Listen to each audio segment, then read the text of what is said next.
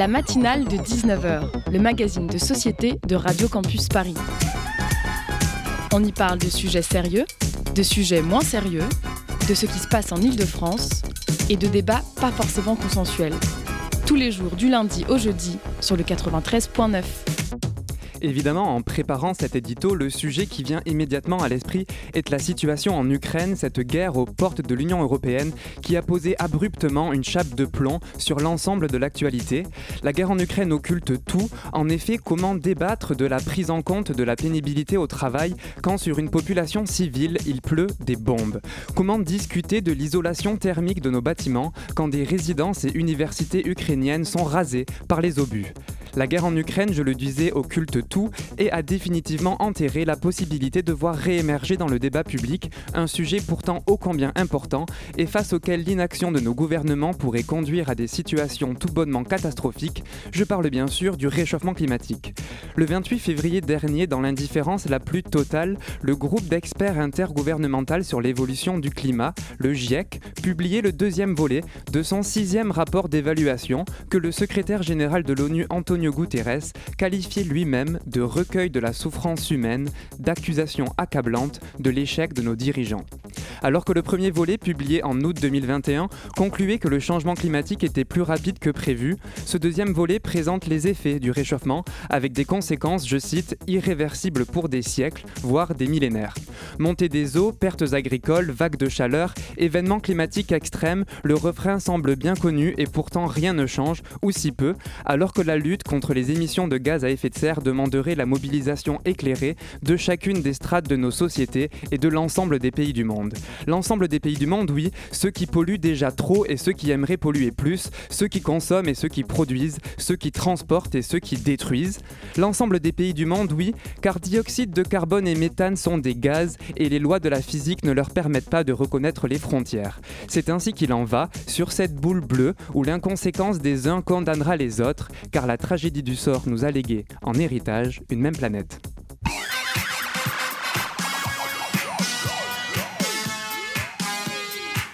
Bonsoir à tous et bienvenue dans la matinale de 19h de Radio Campus Paris. Ce soir, pour cette quatrième édition spéciale élection présidentielle 2022, nous recevrons en première partie d'émission Aurélie Jochot, infirmière en hématologie à l'hôpital Saint-Antoine et porte-parole de Nathalie Arthaud pour Lutte ouvrière. Ce sera ensuite au tour de la chronique de Guillaume Fabry qui nous parlera de la mise en place des blabla caisses dans les supermarchés. Puis en deuxième partie d'émission, nous accueillerons le groupe canadien Bon Enfant qui fait escale en France pour une tournée de 5 dates où ils défendront leur nouvelle nouvel album Diorama. Vous l'aurez compris, c'est un très beau programme qui nous attend ce soir sur Radio Campus Paris, alors restez avec nous sur le 93.9. La matinale de 19h sur Radio Campus Paris. Et pour cette quatrième édition spéciale élection présidentielle, nous recevons en studio une infirmière en hématologie à l'hôpital Saint-Antoine et porte-parole de Nathalie Herto pour Lutte ouvrière. Bonsoir Aurélie Jochot. Bonsoir. Et pour m'accompagner durant cette interview, je suis en compagnie de Daphné Deschamps. Bonsoir Daphné. Bonsoir. Aurélie Jochot, on va parler longuement du programme de Nathalie Arthaud, de ses propositions économiques entre autres.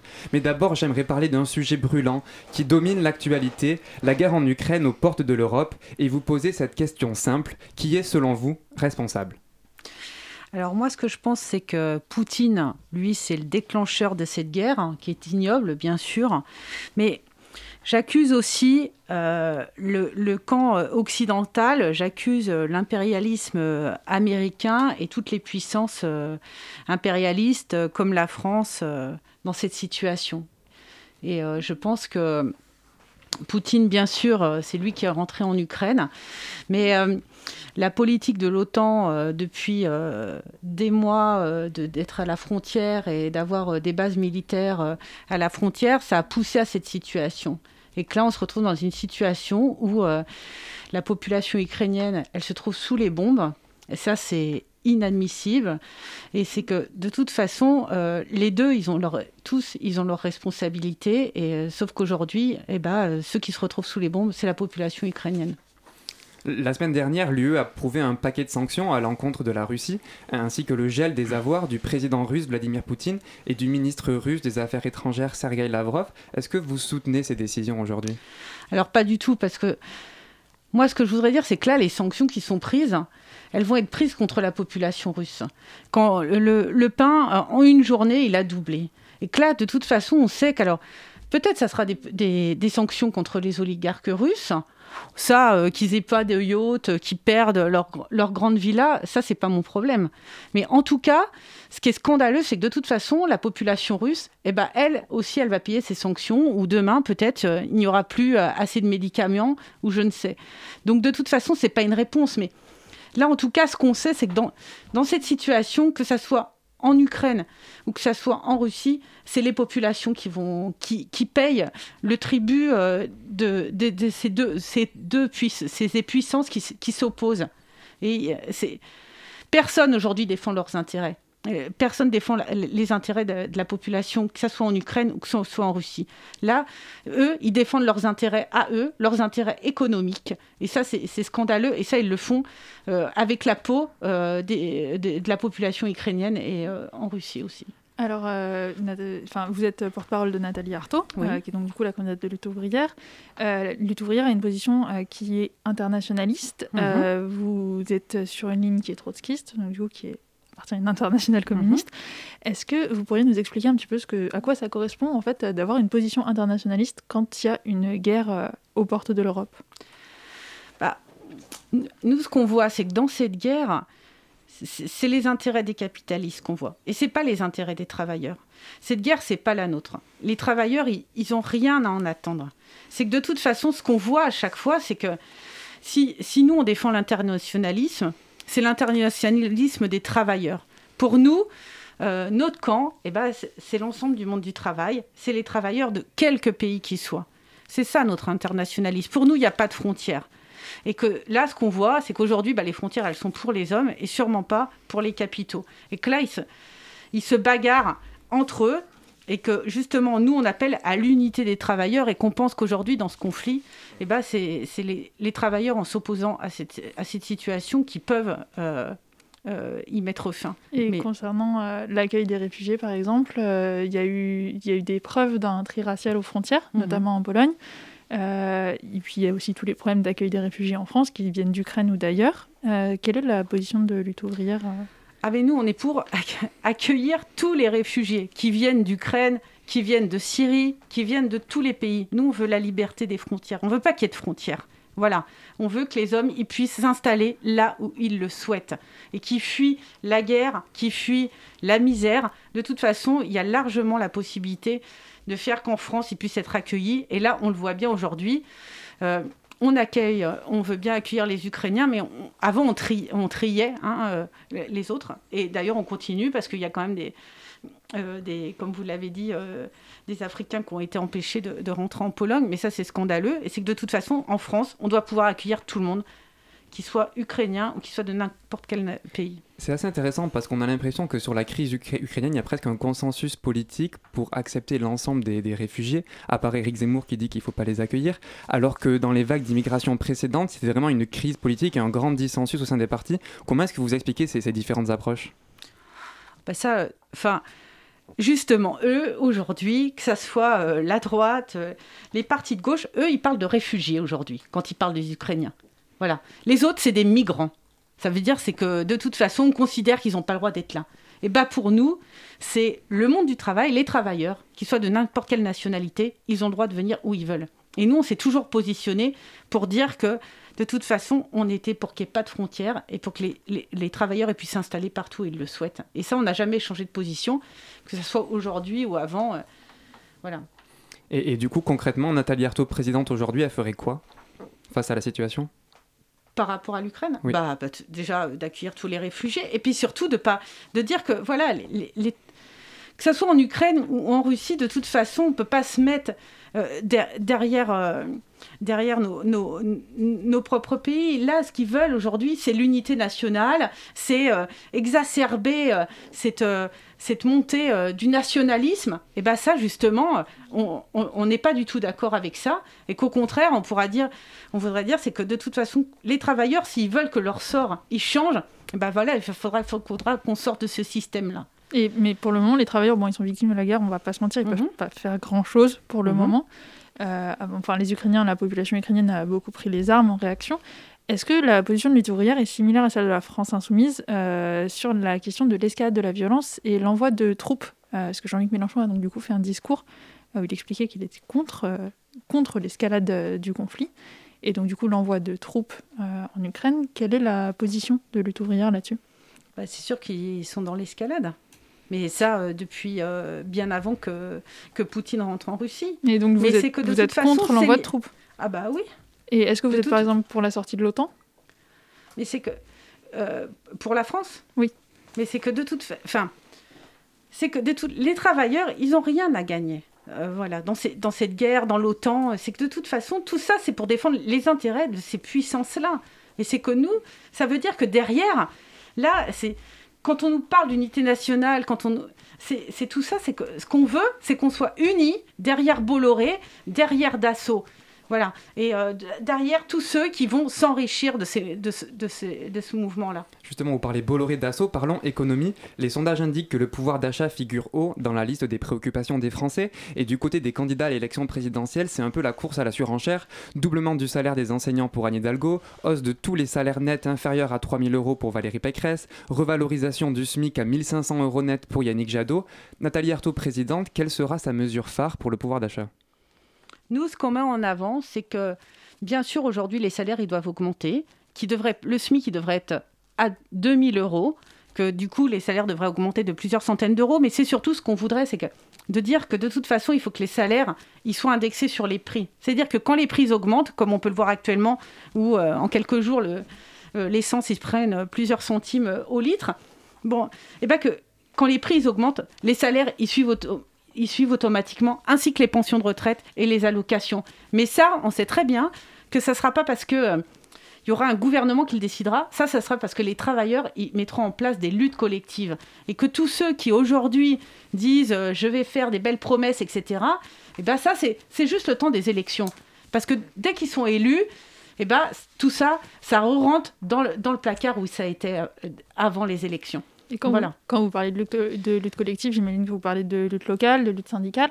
Euh, lutte ouvrière, c'est un parti qui est très présent dans les syndicats. Euh, mhm. Est-ce que vous essayez de pousser vers des grèves, des mouvements collectifs, des négociations pour des augmentations de salaire locales Ou est-ce que selon vous, il faut absolument que ça passe par une augmentation gouvernementale globale des salaires?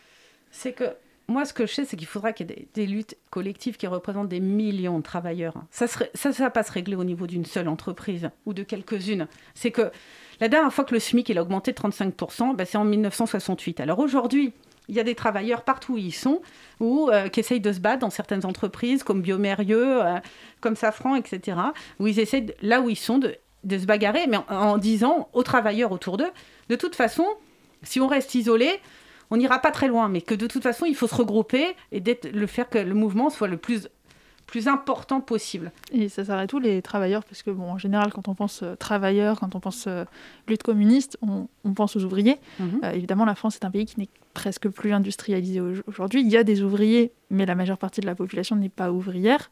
Est-ce que, par exemple, bon, les caissières sont des travailleuses? Est-ce que les, les, petites mains du marketing sont des travailleurs? Est-ce que les gens qui font ce qu'on appelle des bullshit jobs sont des travailleurs, selon vous? Nous, pour nous, ceux qui représentent le monde du travail, eh ben, c'est tous ceux qui ne vivent que de leur salaire. Enfin, au moins, c'est d'en survivre surtout. Voilà. Et qu'aujourd'hui, c'est ceux qui font tourner toute la société, qui sont indispensables. Là, on a bien vu pendant la pandémie qu'il bah, y a quand même des millions de travailleurs qui ont continué à aller au travail en se disant euh, qu'est-ce qui va devenir, c'est quoi cette, euh, euh, ce virus, etc., compris leurs responsabilités pour dire de toute façon, cette société, il faut continuer à la faire tourner. Et bien, c'est ça le monde du travail. C'est pas euh, les actionnaires des grosses entreprises qui restent derrière à attendre que les dividendes, elles tombent. Non, c'est ceux qui font tout tourner. Voilà. Alors qu'ils soient dans les usines ou qu'ils soient comme moi dans les hôpitaux, etc. les actionnaires, c'est une frange infime de la population, en fait, en réalité. Est-ce que dans les travailleurs, vous incluez ce qu'on appelle la classe moyenne? Est-ce que vous incluez les petits commerçants? Est-ce que vous incluez euh, les, boulangers qui peuvent avoir une, deux boulangeries maximum? Est-ce que pour vous, ça, c'est les travailleurs? Et est-ce que pour vous, le mouvement collectif, il doit aussi les inclure? Mais c'est que quand il y a des quand il y a des millions de gens qui se mettent en bagarre, quand il y a des millions de travailleurs qui en même temps relèvent la tête, eh ben, il y a plein de petits commerçants, il y a plein de petits artisans qui, savent bien qu'ils ont intérêt à se mettre avec eux, parce que c'est leur monde. Et que même dans certaines, dans certaines entreprises, ben, quand, l'entreprise du coin, elle, elle manifeste, elle fait grève parce qu'il y a des fermetures, et eh bien à ce moment-là, il y a un certain nombre de petits artisans, de commerçants qui baissent le rideau parce qu'ils savent bien qu'ils vont payer les conséquences de tout ça si les travailleurs demain ils se retrouvent au chômage. Ils sont dans le même monde que nous. Hein. Justement, il y, a les travailleurs et il y a aussi les chômeurs. Euh, avec votre SMIC à 2000 euros, est-ce que vous n'avez pas l'impression de, de, rendre le coût du travail si cher que vous allez pénaliser toutes ces personnes qui sont au chômage et qui ne pourront jamais euh, retrouver un travail parce que le coût du travail sera tel que personne ne voudra les embaucher? Bah, Nous, une des mesures qu'on met en avant, c'est qu'il faudra répartir le travail entre tous, sans baisse de salaire. Ça veut dire qu'aujourd'hui, il devrait avoir zéro chômeur. Que de toute façon, euh, là, on se retrouve dans une situation où il y a des, chômeurs qui sont, euh, qui sont, qui n'ont pas de travail. Hein. et puis à côté de ça, euh, il y en a qui, qui croulent sous le travail. Je peux vous dire, moi je travaille à l'hôpital et je sais de quoi je parle. On pourra embaucher des centaines de travailleurs à l'hôpital où je suis et dans bien d'autres, ou dans les EHPAD, dans plein de services publics, dans les écoles, etc. Des, travail, des, des boulots qui seraient utiles. Eh ben, on prendra sur les profits des entreprises. Hein les entreprises, elles annoncent 137 milliards de profits au 440 là. Qu'est-ce que vous entendez par prendre sur les profits des entreprises? Est-ce que c'est lutter contre la fraude fiscale, augmenter les taux d'imposition? Concrètement, à quoi ça correspond? Non, c'est-à-dire prendre sur les profits, aller voir où l'argent où elle est. Donc, du coup, concrètement, ça passe par les impôts, par exemple? Bah, Nous, ce qu'on pense, c'est que de toute façon, les travailleurs, il faudrait qu'ils contrôlent les comptes des entreprises. Qu'on sache où va l'argent, à quoi il sert. Parce qu'on en découvrirait des vertes et des pas mûres à ce moment-là. Et que là, oui, ça veut dire que bah, justement, l'argent, les profits, c'est lié de l'exploitation de millions de travailleurs. Là, quand on voit qu'aujourd'hui, euh, Bernard Arnault, il fait euh, deux SMIC par minute actuellement de richesse, c'est pas parce qu'il travaille, c'est parce qu'il vit de l'exploitation de millions de travailleurs. Alors oui, il faut savoir d'où vient l'argent et que je pense qu'il y a plein de travailleurs, bah, on, découvrirait ce qui se passe réellement où va euh, à quoi cet argent elle sert? Aurélie Jochot, les prix de l'énergie augmentent partout en Europe en ce moment. Mm. Le gouvernement a décidé de la mise en place d'un bouclier tarifaire qui comprend un chèque énergie de 100 euros versé aux revenus les plus modestes, au gel du tarif réglementé du gaz, ainsi que l'augmentation des ventes à prix réduit de la production d'EDF à ses propres concurrents. Est-ce que vous approuvez toutes ces mesures pour essayer de, de préserver le pouvoir d'achat des Français? Non, mais toutes ces mesures, c'est de la rigolade. Là, les, les, 100 euros qui sont annoncés euh, du chèque énergie de Castex, c'est la seule chose qui prouve Castex, c'est qu'en dessous de 2000 euros par mois, on ne peut pas vivre. Donc là, les travailleurs, les retraités ne demandent pas l'aumône. Ils demandent de pouvoir vivre de leur salaire, de pouvoir vivre dignement de leur retraite quand ils ont bossé pendant des années et des années et des années. Voilà, c'est ça ce qu'ils demandent.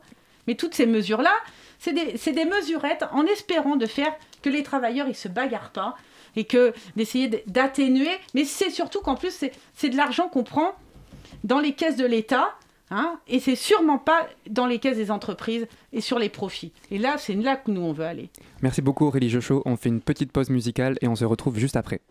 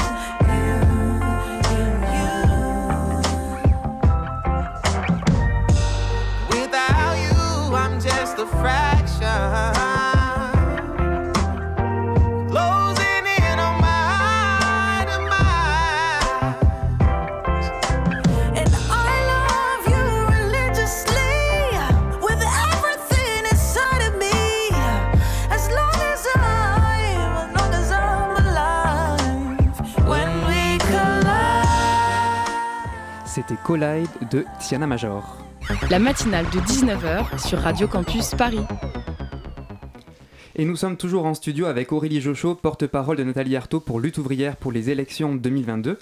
Nathalie Arthaud, qui a récupéré ses 500 parrainages et qui s'alignera donc, a priori, sur la ligne de départ de ces élections présidentielles 2022. Ça a été dur de les récolter, ces parrainages? Bah, C'est des efforts de, militants voilà, qui ont été euh, physiquement euh, rencontrer les maires, euh, surtout les maires de petites communes, pour obtenir ces 500 parrainages. Et bah, c'est aussi assez... c'est que les, maires de ces petites communes, bah, ils ont quand même souhaité que Nathalie Arthaud puisse se présenter parce qu'eux aussi vivent dans la société comme nous et ils tiennent à parler des, que nos, idées puissent se faire entendre. Mais contrairement à Nathalie Arthaud, on voit que certains candidats, comme Christiane Taubira, sont contraints d'abandonner car ils n'arrivent pas à recueillir les 500 parrainages demandés. Est-ce que c'est un système qui est obsolète? Est-ce que pour vous c'est une entrave à la démocratie ou est-ce qu'au contraire vous validez ce système des, 500 parrainages? Non mais de toute façon les, les, parrainages, enfin, c'est fait pour que justement euh, ne puissent pratiquement réussir à se présenter que ceux qui défendent les intérêts euh, de la grande bourgeoisie. Voilà, c'est une façon de, de bloquer. Euh, c'est euh, de lutter, d'éviter que ça soit euh, le plus démocratique possible. Voilà. Lutte ouvrière a la réputation de commencer à chercher ses parrainages presque un an avant la présidentielle et d'avoir surtout tout le temps le même réseau structurel de soutien dans des maires de petites communes qui sont installés depuis des années, etc. C'est quoi vos relations avec les maires qui vous soutiennent tous les ans depuis des années? Parce que Lutte ouvrière présente un candidat, enfin tous les ans, tous les cinq ans. Parce que Lutte ouvrière présente un candidat tous les cinq ans. Depuis Arlette Laguillet, ça fait des années. C'est quoi votre relation avec ces maires qui sont toujours là, alors qu'ils ne sont pas forcément encartés à lutte Il y en a mhm. même qui sont encartés à droite. Bah, oh, bon, c'est pas les mêmes qui nous, qui nous représentent depuis 74, hein. mais en tout cas, c'est parce que ils souhaitent à ce qu'on soit là. Voilà, même s'ils défendent pas nos idées, bah, par pluralisme, ils, souhaitent qu'on puisse se présenter. Maintenant, euh, c'est vrai que le fait qu'on se déplace pour les rencontrer physiquement et qu'on discute avec eux, eh bah, euh, c'est vrai qu'ils reconnaissent que euh, c'est quelque chose que, que d'autres ne font pas en passant euh, juste un coup de fil, en envoyant un mail. Donc euh, oui, et puis euh, c'est intéressant de pouvoir discuter même avec eux de, des problèmes qu'ils ont dans leur petite commune pour pouvoir avoir des moyens pour pouvoir euh, aider euh, les gens de leur commune. On a quand même l'impression que c'est beaucoup d'efforts déployés au vu des résultats de lutte ouvrière. 0,56% des voix en 2012, 0,64% en 2017, moins de 3% aux législatives de 2012 et 2017, 0,78% aux européennes et on pourrait continuer. On a l'impression que la révolution ouvrière n'est pas pour demain pourquoi ne pas plutôt rejoindre un camp de gens qui pensent plus ou moins comme vous, comme Jean-Luc Mélenchon, Fabien Roussel ou Philippe Poutou? Bah, de toute façon, nous, on ne pense pas que la révolution va se faire dans les urnes. Voilà, si on tient à se présenter, c'est pour que le camp des travailleurs puisse s'affirmer dans ces élections. Et pour dire qu'il n'y a pas de raison qu'on ne mette pas en avant nos intérêts de travailleurs. Mais c'est que... Euh, et que on veut dire que de toute façon, oui, euh, c'est là, dans les élections, c'est un programme de lutte qu'on va défendre dans ces élections. C'est pas un programme électoral. Nous, on n'aspire pas, comme euh, d'autres partis de gauche, que ça soit Mélenchon ou euh, que ça soit euh, Roussel, etc. Eux, ils veulent diriger la société. Actuellement, nous, c'est pas notre objectif de diriger la société bourgeoise. Notre objectif, c'est de renverser le système capitaliste. Voilà, c'est ça ce qu'on veut. Et c'est qu'on veut profiter des élections pour défendre cette idée-là et que défendre l'idée que de toute façon ça changera que s'il y a des mobilisations et qu'il n'y a rien à attendre de n'importe quel homme politique ou femme politique demain qui arrivera euh, euh, en tête des élections. Euh, Aurélie Jochot existait dans l'esprit des Français, ce qui est souvent quand même une stratégie pour la présidentielle. C'est la stratégie du PCF qui s'est présentée cette année alors que ce n'était pas le cas il y a cinq ans c'est quelque chose, évidemment, mais euh, une campagne présidentielle, ça coûte cher. Mhm. Et les remboursements des comptes de campagne n'ont lieu que si on fait 5%. Euh, comment est-ce que Lutte ouvrière finance cette campagne présidentielle? Parce que c'est quand même un gros budget de mener une campagne présidentielle, même si on a les 500 parrainages. Bah, c'est que de toute façon, il y a quand même, quand on arrive à se présenter aux élections, euh, à l'élection présidentielle, euh, il y a quand même une partie euh, qui, est, qui prise en charge par l'État. Et aussi, c'est que bah, on demande à tous ceux qui, nous soutiennent, enfin, quand on fait des, des, des meetings, on, on, a un drapeau rouge à la fin de ces meetings pour tous ceux qui, qui ont envie de soutenir cette campagne, et bah, de nous donner un coup de main, parce qu'il y en a, ils font qu'un soutien financier, ou on fait une souscription pour euh, se donner les moyens de pouvoir se présenter. Et euh, est-ce que, par exemple, bah, je, le disais juste avant, la stratégie du PCF, c'est exister aux législatives. C'est aussi une des raisons pour lesquelles il se présente à la présidentielle mhm. cette année. Est-ce que c'est une stratégie pour lutte ouvrière aussi, exister aux législatives et avoir des députés? Ou c'est quelque chose qui est complètement accessoire pour vous? Ah, Bien sûr qu'on va se présenter aux législatives euh, qui vont suivre.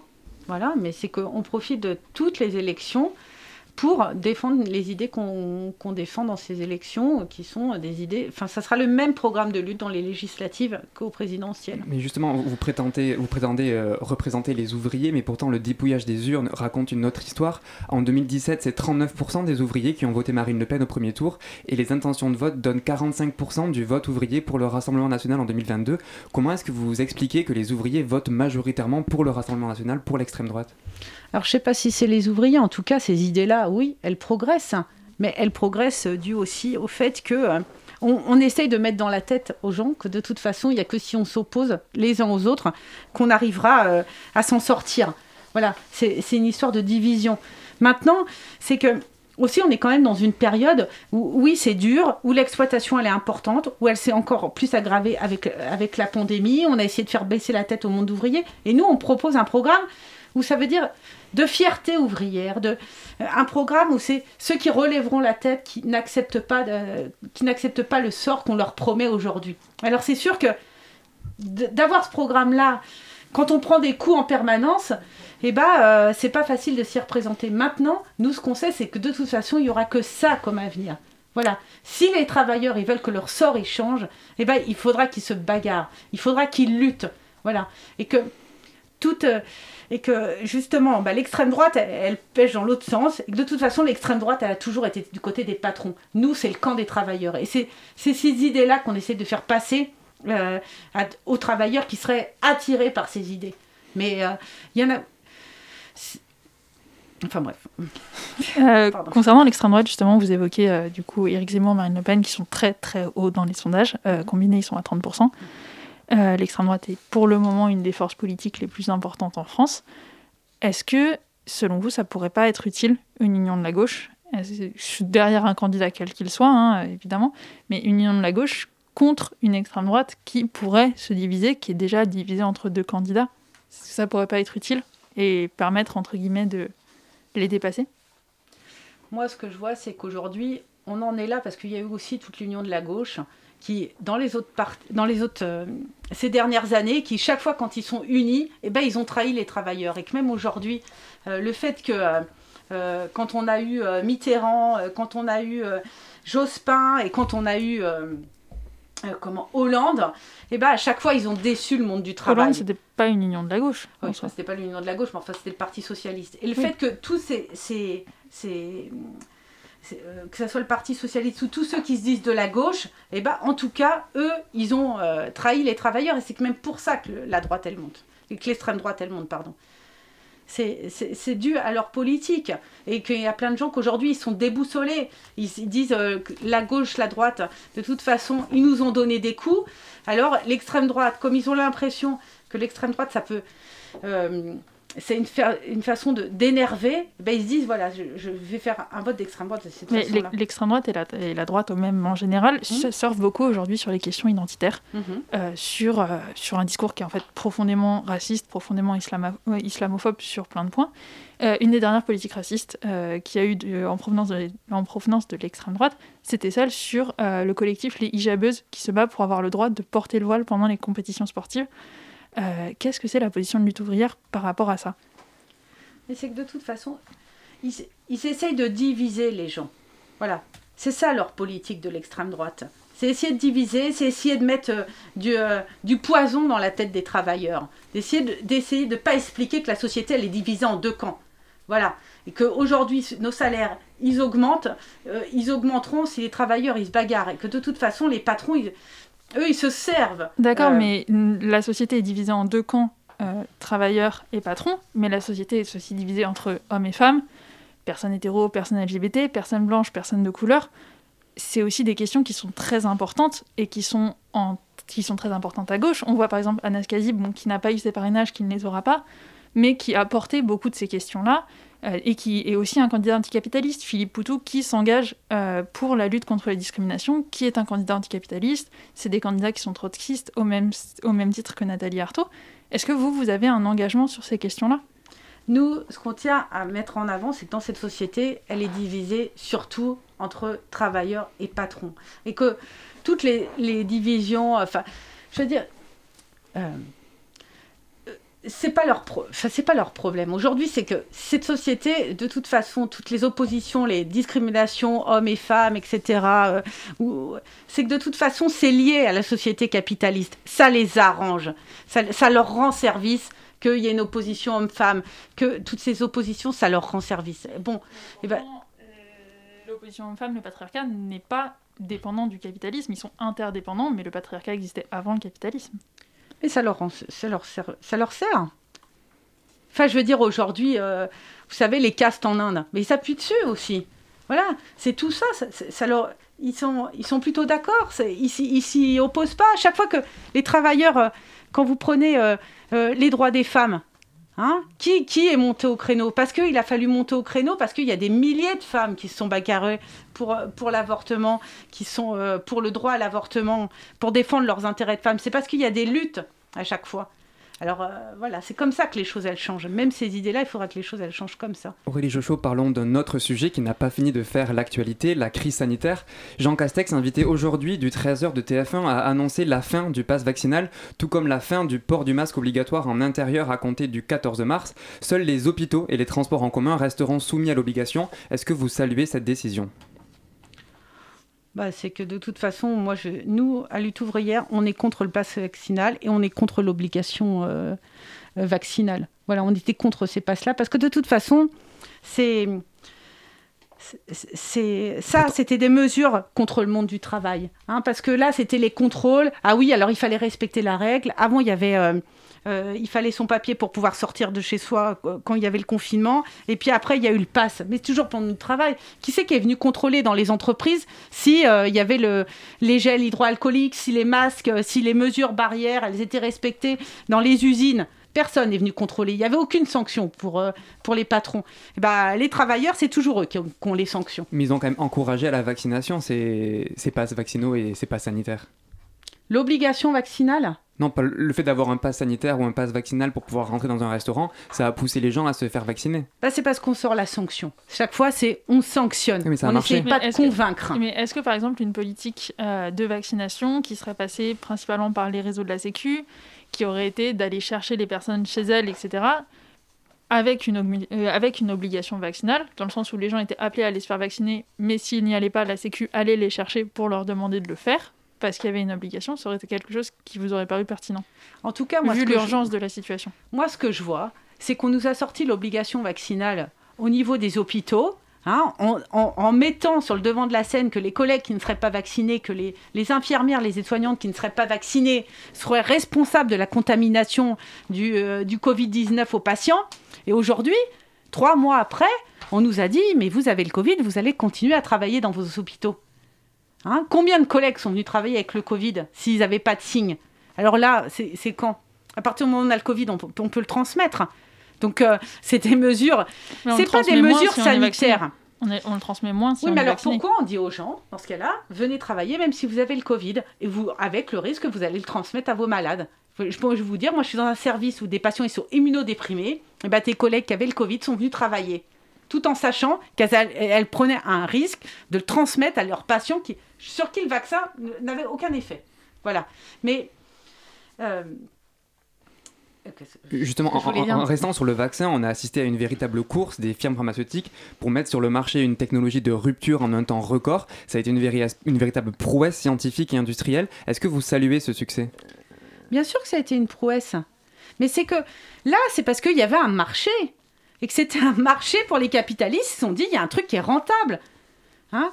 Euh, donc euh, l'ARN messager, c'est quelque chose qui existe depuis euh, des petits labos ont, essayé de, de, mettre en avant depuis des années, mais ça n'intéressait aucun grand labo pharmaceutique. À partir du moment où ils étaient en capacité de se faire des milliards et des milliards en se disant on va pouvoir se mettre des, des milliards dans la poche, là c'est devenu rentable.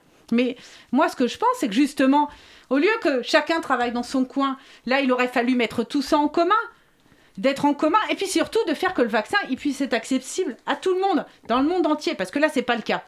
Merci beaucoup euh, Aurélie Jochot, porte-parole de Nathalie Artaud pour Lutte ouvrière aux élections présidentielles 2022, d'avoir été avec nous en studio. Merci et très bonne soirée à vous. La matinale de 19h. Du lundi au jeudi sur Radio Campus Paris. Et nous accueillons en studio Guillaume Fabry. Bonjour Guillaume. Salut Maxime. Ce soir Guillaume, vous allez nous parler des blabla caisses dans les supermarchés. Oui, tout à fait. Dans cette chronique, j'ai choisi de vous parler de la caisse. Oui, oui, vous avez bien entendu, de la caisse. Autrement dit, le guichet d'un magasin où s'effectuent les paiements. Quelle idée me direz-vous? Il n'y a absolument rien à raconter sur la caisse d'un magasin. Eh bien, détrompez-vous, puisque les caisses ont fait parler d'elles il y a quelques semaines dans les journaux. L'enseigne Carrefour a en effet décidé de mettre en place des caisses lentes pour permettre aux clients de papoter avec les caissiers et les caissières. Il faut dire qu'en temps normal, la caisse n'est pas l'endroit où nous partageons le plus d'interactions. Oui, c'est le moins que l'on puisse dire. La caisse, c'est un passage obligé qui se limite le plus souvent à un bonjour et un au revoir. Vous voulez le ticket, une petite réponse, oui ou non, le tour est joué. Il faut ranger ses articles en toute vitesse pour ne pas se retrouver submergé par les articles du client suivant. Les moins prévoyants d'entre nous, ceux qui n'ont pas de sac avec eux, doivent trouver le meilleur moyen de tout faire tenir entre deux bras sans que cet assemblage précaire ne s'effondre une fois franchi les portes automatiques. Bref, le passage en caisse est donc une action mécanique inscrite dans notre quotidien. Pour les caissiers et les caissières, c'est une course de vitesse permanente, des gestes répétés à l'infini, en somme un travail difficile. Et il semblerait que cette interaction, aussi anecdotique soit-elle, tende à disparaître avec la multiplication des bornes automatiques. Oui, on les retrouve dans les magasins, ces bornes automatiques, mais aussi dans les halls de gare ou les fast-foods. Les démarches administratives, elles aussi, s'effectuent de moins en moins au contact d'un agent au guichet et de plus en plus sur Internet. Certains vont même jusqu'à demander que l'on puisse voter en ligne lors des élections. Alors bien sûr, les caisses automatiques et les démarches dématérialisées présentent bien des avantages, mais elles accentuent aussi la perte de contact humain dans certaines de nos activités courantes. Elles renforcent la virtualisation de notre société. Guillaume, il y a quelques instants, tu nous disais que l'enseigne Carrefour avait récemment mis en place des caisses lentes partout en France. Oui, Maxime, tout à fait. Des caisses lentes, aussi joliment appelées blabla caisses, qui ont vu le jour dans 200 magasins Carrefour et d'autres enseignes s'y mettent également depuis quelques temps. C'est un concept inspiré des Pays-Bas. Les, les hôtes ou hôtesses de caisse y accueillent les clients avec un petit mot sympa. Et voilà que partout, la presse locale se délecte de cette nouveauté dans nos supermarchés, allant même jusqu'à lister les magasins du coin qui proposent cette formidable innovation. Selon les responsables de l'enseigne, ces caisses sont un moyen de créer du lien social et de briser l'isolement dont souffrent certains clients, notamment les personnes âgées. Elles connaissent un franc succès il paraît que les employés aussi sont heureux. Beaucoup d'entre eux se portent volontaires pour assurer l'accueil des clients à la blabla caisse. Ils renouent ainsi avec un contact humain quand le rythme effréné des caisses rapides robotise habituellement leur travail et le rend encore plus éprouvant. Alors Guillaume, la blabla caisse aurait-elle de l'avenir?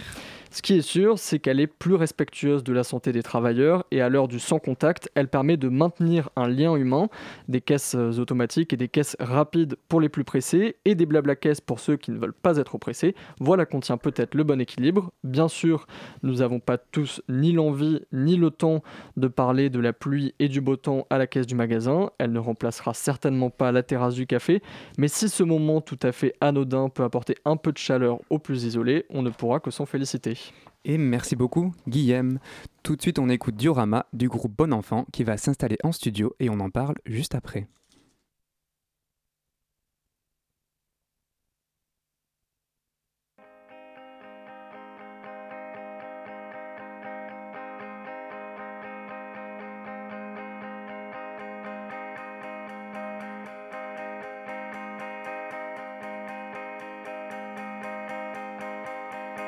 Travail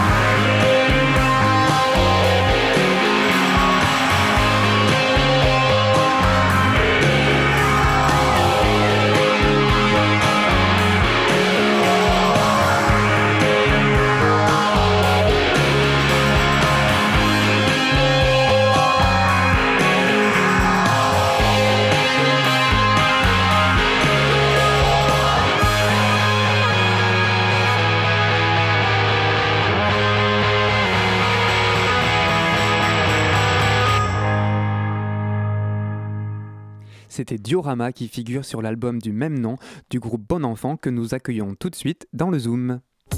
Le Zoom et pour ce Zoom, je le disais, nous accueillons le groupe canadien Bon Enfant, dont le deuxième album Diorama est sorti en automne 2021 et qu'ils défendront lors d'une tournée de 5 dates en France qui commencera le 7 mars à la Maroquinerie à Paris. Bonsoir à tous les deux. Bonsoir. Et pour m'accompagner durant cette interview, j'accueille en studio Lucia Giquel. Bonsoir Lucia. Bonsoir. Euh, alors, euh, bonsoir euh, Daphné et bonsoir, Guillaume. J'ai passé la semaine à écouter vos deux albums en boucle. Votre musique est entre le rock, la pop, un peu de disco. Mhm. c'est souvent très coloré. Comment est-ce que vous, vous définiriez votre musique? Ben, Tu l'as bien décrit quand même. Oui, je pense que c'est euh, on aime euh, ne pas s'encarcaner dans, dans, un style précis nécessairement, mais euh, je pense que la, prémisse, parce que Daphné et moi, on a commencé à écrire les, chansons ensemble au départ, puis ça a pas mal resté comme ça pour les deux albums, mais ça a toujours été de mettre en valeur la voix à Daphné qui est qui est singulière, unique. Mais je pense que ça, c'est un peu la chose qui, qui crée le lien dans tous ces styles, c'est toujours la voix à Daphné, selon moi. Ben, Peut-être que t'es pas d'accord. Les tonnes de guitare aussi, là, c'est quand même pas si pire. Ça mélange de tout.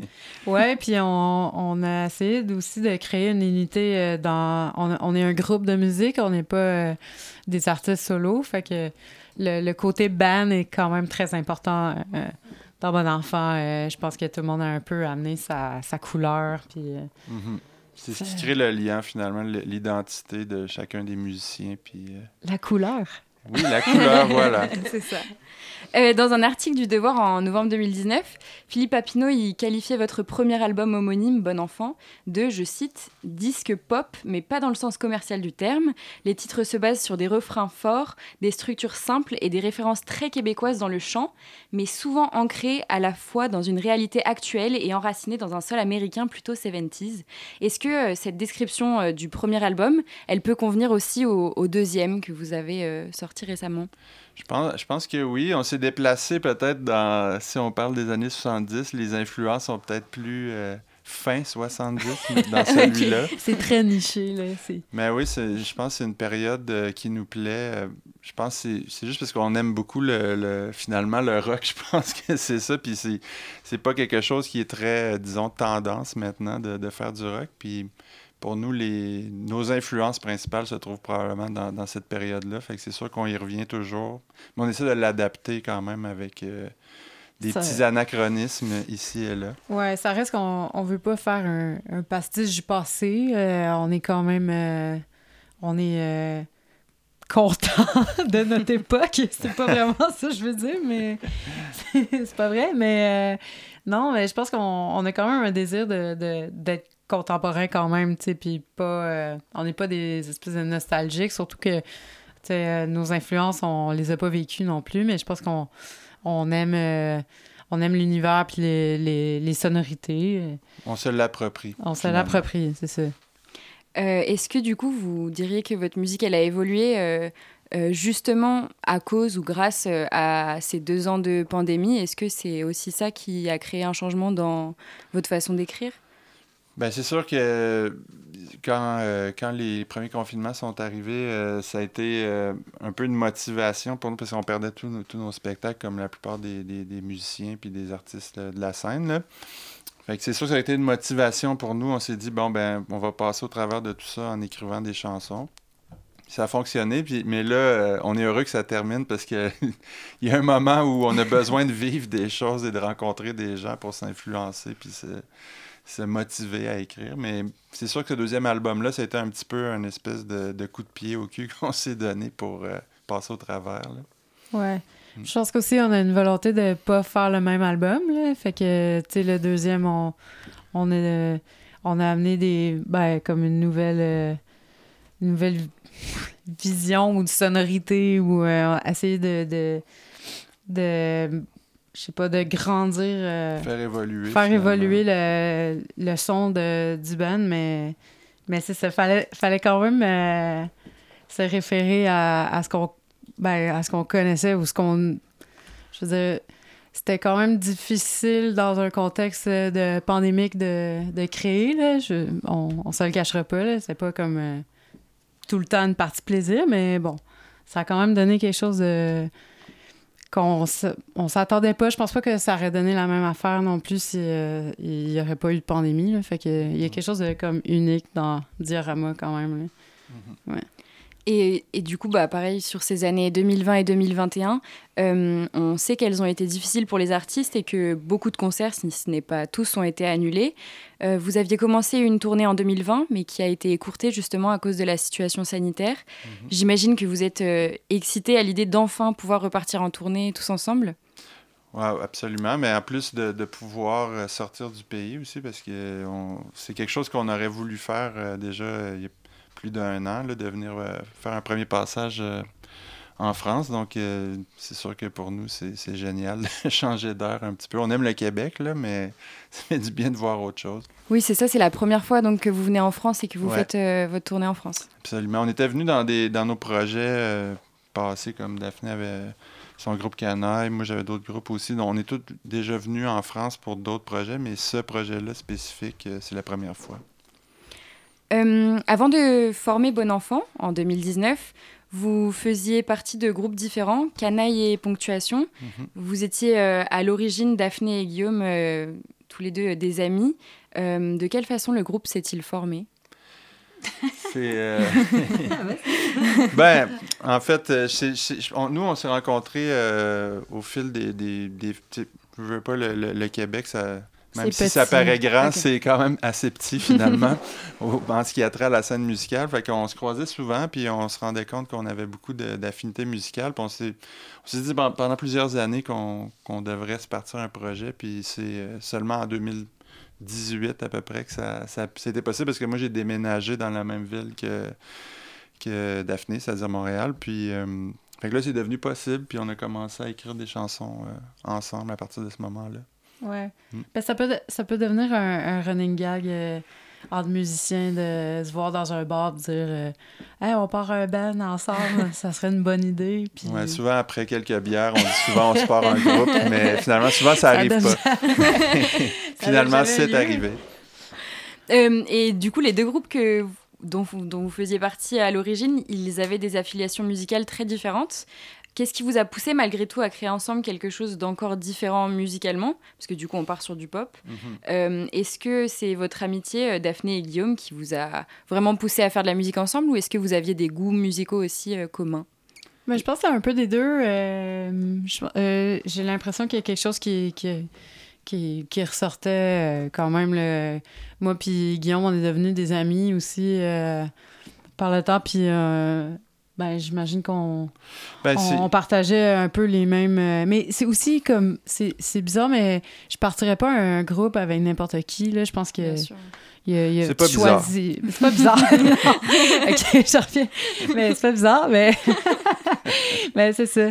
Euh, non, je pense que c'était comme. Euh, c'est évident qu'on pouvait sortir. On pouvait sortir quelque chose de, de, de nous deux, mais après ça, euh, on n'avait vraiment pas l'intention de faire.